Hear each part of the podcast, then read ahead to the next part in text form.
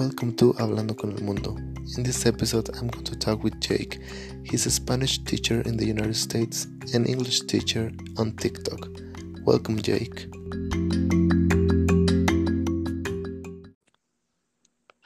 Hello. Hey, Jake, how are you? Good morning, Alejandro. How are you doing? I'm doing well. I'm doing well too, thanks. Awesome. Yeah, so first of all, thank you for being here on the podcast. Thank you for having me, man. I appreciate the opportunity. Super excited for it. Should be a good time. Yeah, me too. So now, can you please tell us something about you? Uh, yeah. So my name's Jake. Um, I'm from the northern United States, from Wisconsin. I am a Spanish teacher, and I'm also a English teacher on TikTok and YouTube and my name is Idiomas con Jake on there. Um, so yeah, I mean, I'm just passionate about travel and and meeting new parts of the world and meeting new people. So happy to be here. Yeah, that's awesome. Uh, so, well, you just said you're a teacher, um, a Spanish teacher in the United States. So, how is that? How is being a teacher there in, in different language? It's been a great experience. Um, it's been a little bit odd because I'm down in Texas and there's quite a quite a bit of Spanish speakers here. So a lot of my students, uh, I'm teaching Spanish too, very low level Spanish stuff like verbs, adjectives, um, stuff like that.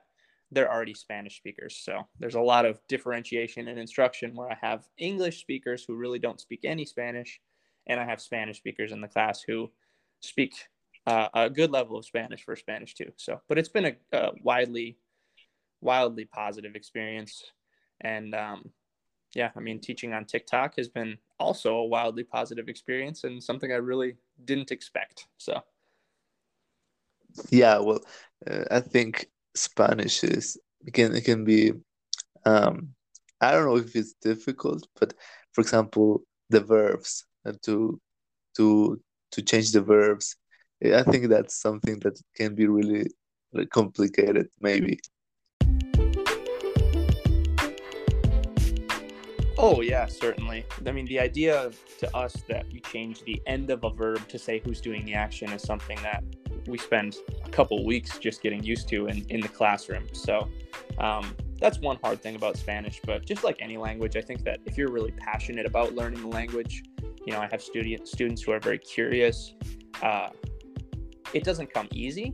It's still work, but it doesn't feel like hard work. It's a very fun experience. Uh, I thoroughly enjoyed my Spanish classes in high school and in college. So, obviously, passionate about the language. yeah, yeah. For, for example, I think something difficult about English is the pronunciation and and the spelling. I think it's really complicated difficult. Ah, yes. Uh, well, that's one of those things where I try to explain to my students that in a lot of ways, Spanish is actually easier than English in that your vowels and consonants very rarely differ in how they sound. So there's a lot of consistency uh, with how the vowels sound in, in Spanish. And in English, that is not the case at all. Absolutely. And, and whether you're, you're also teaching on TikTok it's a new platform. Well, almost, well, almost a new platform. Um, but mm-hmm. there's a lot of people there trying use it to to learn, or, or I don't know. I think I think that's really interesting too. How now we have all all the technology and we can use it in a really good way as as this. Yeah, yeah, definitely. It's I mean TikTok is the internet in general is a remarkable resource and when I first started the TikTok, I figured I have students who are on TikTok in my class anyway, so I might as well put some videos out teaching Spanish, tell them to follow me, and maybe they can get a little bit of use out of it. And one day I made a video teaching English. I can't even remember what the video was about, and it kind of blew up and really surprised me. And so I found this little niche where there appears to be a lot of demand on the internet in general for people learning English, especially Spanish speakers who might not have the level of English to learn English in English. So, um, teaching English in Spanish has has been wildly successful and it's been a wildly positive experience. Uh, and I think you're exactly right. It's great that we have that interconnectedness now and people can find a little bit of community and learn important stuff on an app that started out just a music and dancing app. So uh, it, has been surprising and it's been really cool. yeah, yeah. It's not just it's not just for fun. I think. Yeah, we can use it for, for really useful things as, as is, and and yeah, the point is to connect with people. Yes, yes, exactly to try to make language interesting for, for all of us. Yes, exactly. And open those doors to whole new parts of the world, right? A lot of people that are on my TikTok that come to the live streams or even just watch the videos, they live in places of countries where they don't have opportunities to listen to uh, English speakers speak all the time. So I just think it's been a wildly positive experience. Yeah, yeah, that's that's awesome and mm-hmm. and where you you you had uh, lived in in Costa Rica too, and I think that's uh, another different experience because of the culture, the language uh, itself, um, and all of are all around it. Yeah, yeah, for sure. I mean, Costa Rica is an awesome country, and when I first when I was a kid, I, I knew I wanted to travel. That was kind of my motivation for learning Spanish. And I knew I wanted to go see other parts of the world. And I had the opportunity when I was about 16 years old to go over to Spain uh, for, I think it was about 10 days and see it. And it just opened my mind and kind of blew my mind that there's this whole other part of the world and, you know, millions of other people who are living life in a different way that I do. And it wasn't just the language, it's culture and it's the whole way of living. So, uh, going to Costa Rica was an awesome experience. Learned a lot about the language, and I learned a lot about how different the language is in different parts of the world. Yeah, of course, because of course it's not the same Spanish in Spain or in in Costa Rica. No, no, by no means. And it's interesting because the vast majority of my professors in the university um, were Spanish, were from Spain. And so they speak a very distinct Spanish and they teach you a very distinct Spanish. And so when I when I went to Costa Rica, I was kind of speaking a little mix of Mexican Spanish and of that Spain Spanish that was always taught in the universities. And in Costa Rica, they speak way different. oh, really? Uh, I thought in the, there were more uh, teachers from Mexico than America. Yeah, well, it's interesting. Um, at the high school level, it seems that there's a lot of teachers from Central and South America. It seems like the vast majority of them are Mexican or from Central South America, like I said. Once you get to the university level, for whatever reason, I'm not sure why, uh, the vast majority of the professors and, and even teachers' assistants are from Spain. So I don't know why that would be, but uh, that is interesting. Oh, cool. And well, when, we spoke in Spanish, you use a lot, a lot of this word, vos to to refer to you. in Mexico, we we don't use that word. Yeah, yeah, and and even in college, in, in high school and college Spanish classes, that's one of those things that they really don't teach you. Like they always teach you tú and usted. And so when I first went to Costa Rica, I I knew that to say you, I would say tú or I would say usted, and they were using this word vos, and I I didn't know what it was, and it, it just kind of like didn't make sense to me. I was like, what's going on here? And so I had to learn this whole new uh, way of speaking, saying vos, and the verbs are conjugated a little bit differently. It's very similar to tú, but I didn't even realize it existed after having taken six years of Spanish. So that's something interesting to me that in language, they teach you a certain thing, and then sometimes you kind of just have to break all the rules or learn a whole different uh, dialect and way of speaking. yeah, and for example, when teachers from Spain teach you Spanish, um, they they use uh, vos, vosotros. Mm-hmm. yeah, yeah. Vosotros. I tell when I'm teaching Spanish in high school, I tell my kids, vosotros is you guys. It's from Spain, and I tell all of the Mexican kids, all of the Central American kids, I know you guys don't use it, but you have to know how to use it. All right, you have to at least know what it means. It's kind of like I would never ask the American kids in English to say that they have to speak with a British accent and say, "Oh, this is rubbish." but they have to know that rubbish means garbage, right? so, uh, but yeah. that's one of the, and I understand why they speak it too, because you know, in old Spanish literature, there's going to be a lot of vosotros, and you know, the reason for which all the people in Latin America and Central America do speak Spanish is because it comes from Spain. So it makes sense why we teach it. And I just tell them you have to know it, you don't have to use it.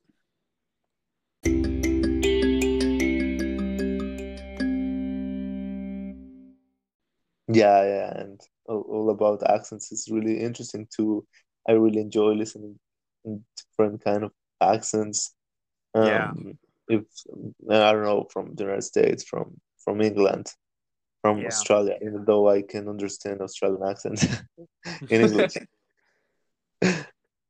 yeah, there seems to be a lot more dif- uh, differentiation in accents in Spanish than there is in English.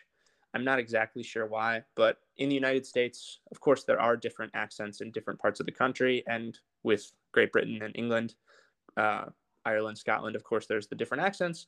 But in Spanish, it's remarkable the differences between countries that are so small and so close together and they have their their own dialect and there's you know what 20 22 23 24 of them um, it's crazy and it's really cool yeah yeah because of course english is um, is spoken in all a, lot of countries uh, for people but like to be native is um, there are some just a few countries that are native in English.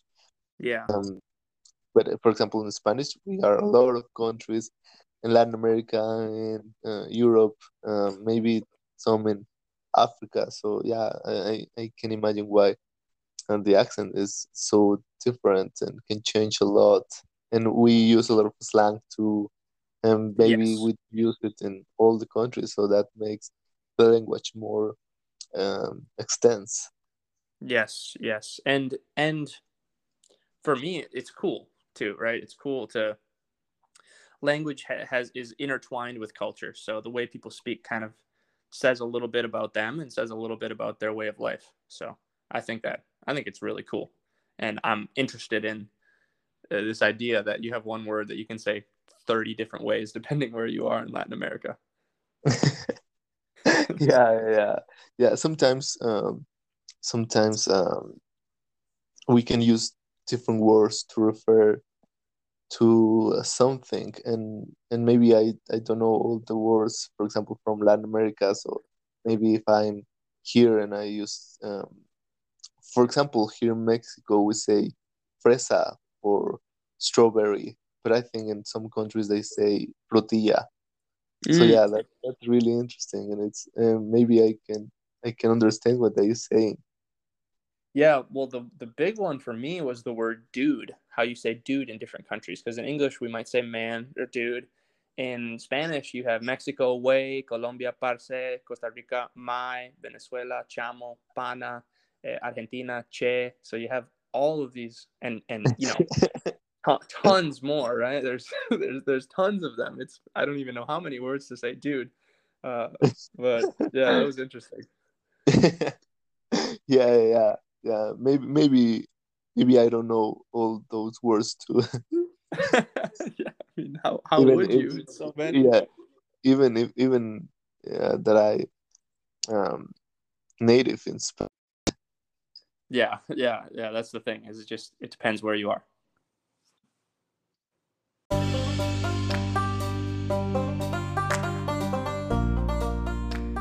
and we're relating to the culture what difference could you find between Costa Rica and the United States, for example? Yeah, that's a great question.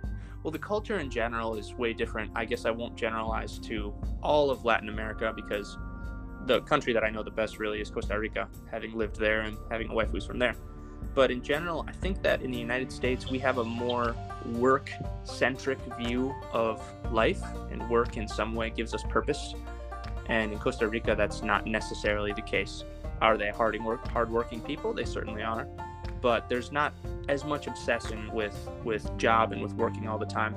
Uh, and that kind of extends into the personal realm as well. That in the United States, and uh, for the for the most part, we're very punctual So if me and you have have a time set that we're going to get coffee, um, we're showing up early, right? We're showing up 15, 10, 5 minutes early.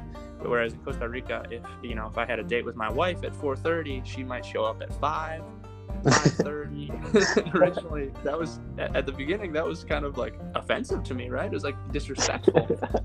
but I just realized it's part of the culture. They show up late to everything, and so that's part of just being more chill. And they can sit down and have coffee and hang out with friends for four or five hours and just talk. Whereas me, I just wasn't used to that. In the United States, it was you sit down to eat and once you're done eating you go and do something productive basically so. But it's also kind of beautiful that that they value family and they value those personal connections so much that they're willing to invest large amounts of time just to be with the people they love. Yeah i think you describe latin americans really well. Yeah i think it's something bad not to be punctual. So, because, so it's the same way in Mexico. Uh, excuse me. It's the same way in Mexico. Yeah, definitely. yeah, it's the same here. I don't know when. Well, I think yeah, it's part of culture. But I think it's something really bad because um sometimes yeah there are some important things or people uh, have a lot of things to do and then you show just like one hours or two hours late. So it's yeah, it can it can be something really bad. Yeah. When I when I explained it to my wife, uh, it was it was along the lines of when you do that, you're disrespecting my time in favor of your time. So, um, but like I said, it's got it's got good parts and it has bad parts. Yeah, yeah, of course, yeah, yeah, and, yeah. I think we, we should respect that time. Yeah, it's it's really really important. Yeah, certainly, certainly. yeah, well, and well, now you teach um, Spanish or and English on TikTok. Mm-hmm. Um, Apparently, yes.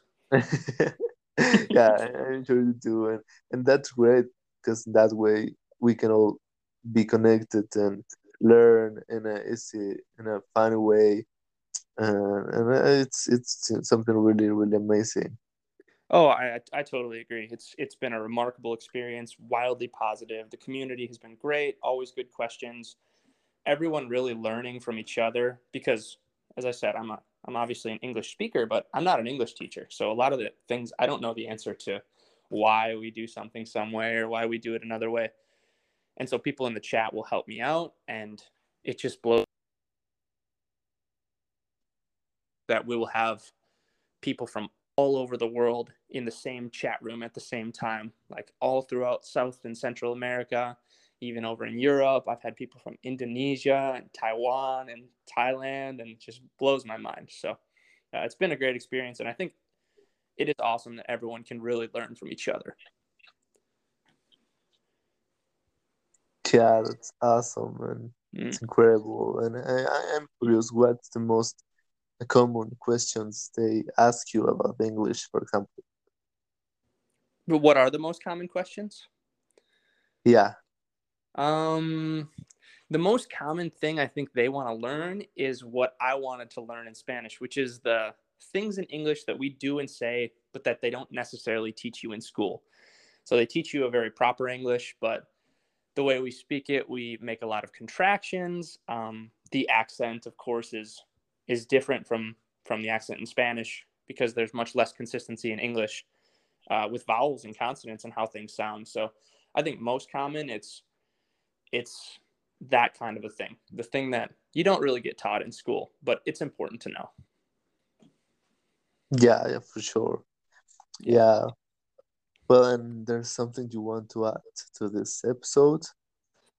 Uh, I, th- I think that's good, man. I mean, thank you for having me. I appreciate the opportunity. I think me and you really share a, a vision that we want to connect the world, right? Like this, this podcast, like talking with people from all over the world is awesome. So keep up the good work and, and thank you for having me, man.